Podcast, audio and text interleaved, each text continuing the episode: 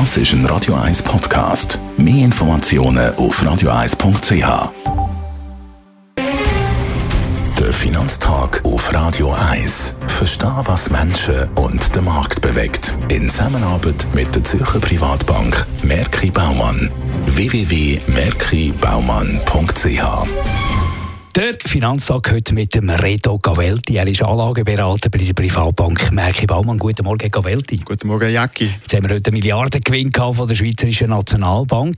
Der ist erwartet worden, von dem her nicht wahnsinnig grosse Einflüsse auf Finanzmärkte. Anders sieht es ein bisschen bei der Europäischen Zentralbank aus die bremst die Börse nicht, trotz dem Entscheid von Draghi, die Wertschriftenkäufe etwas zu drosseln. Warum nicht? Die, die Europäische Zentralbank hat äh, mit ihrer Entscheidung den Markt getroffen, also die Anleger glücklich gemacht. Sie tut zwar äh, ihres, ähm, ihre Wertschriftenkäufe um die Hälfte reduzieren per Anfang 2018. Das werden dann noch 30 Milliarden sein pro Monat bis im September.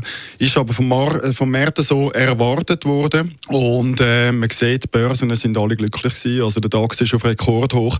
Und wer besonders profitiert, sind die südosteuropäischen, also die südeuropäischen Länder, darf ich sagen. Die Risikoprämie bei den italienischen und den spanischen Staatsanleihen sind doch äh, drastisch gesunken, nach dem Entscheid. Die Börse ist ja sowieso extrem am Boomen. Wir warten ja immer darauf, dass sich das Ganze endlich korrigiert. Äh, Im Moment sieht es nicht danach aus. Könnte das äh, ändern, wenn zum Beispiel die äh, amerikanische Zentralbank FED, wenn die Zinsen zum Beispiel anhat? Ja, also wir gehen jetzt diese Woche nicht davon aus, dass äh, Zinsen angehoben werden, die FED und vor allem der Präsident Trump, die haben momentan äh, ein bisschen der Stress, dass der Nachfolger für Janet Yellen suchen Der Trump tut das äh, so ein bisschen als Castingshow inszenieren mittlerweile. Es sind noch zwei Namen rum. Das ist zum einen der Jerome Powell, der seit 2012 äh, Mitglied ist beim, äh, beim FED. Und zum anderen der John Taylor, der bekannt wurde durch Taylor Rule, im 1993 eingeführt. Und man darf davon ausgehen, dass der Paul wird das Rennen machen. Er ist auch Entscheidungsträger bei der Janet Yellen, wo ihre Entscheidungen getragen haben. Er ist auch für die Deregulierung der Finanzmärkte. Also eigentlich alles das, was der, der Trump will. Man kann auch davon ausgehen, dass die Leitzinsen nicht gross ansteigen werden unter seinem Regime. Was es Novum wird sein, er ist ein Jurist und kein Ökonom. Das hat es äh, eigentlich noch nie gegeben im FED.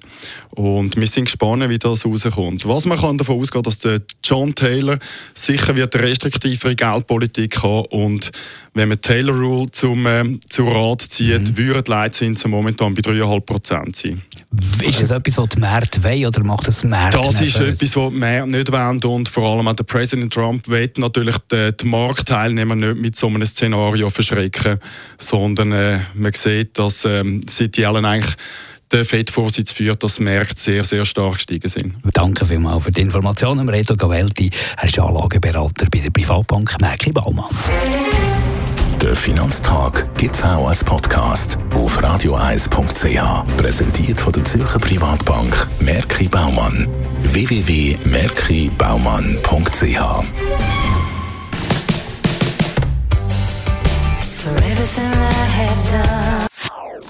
Das ist ein Radio 1 Podcast. Mehr Informationen auf radioeis.ch.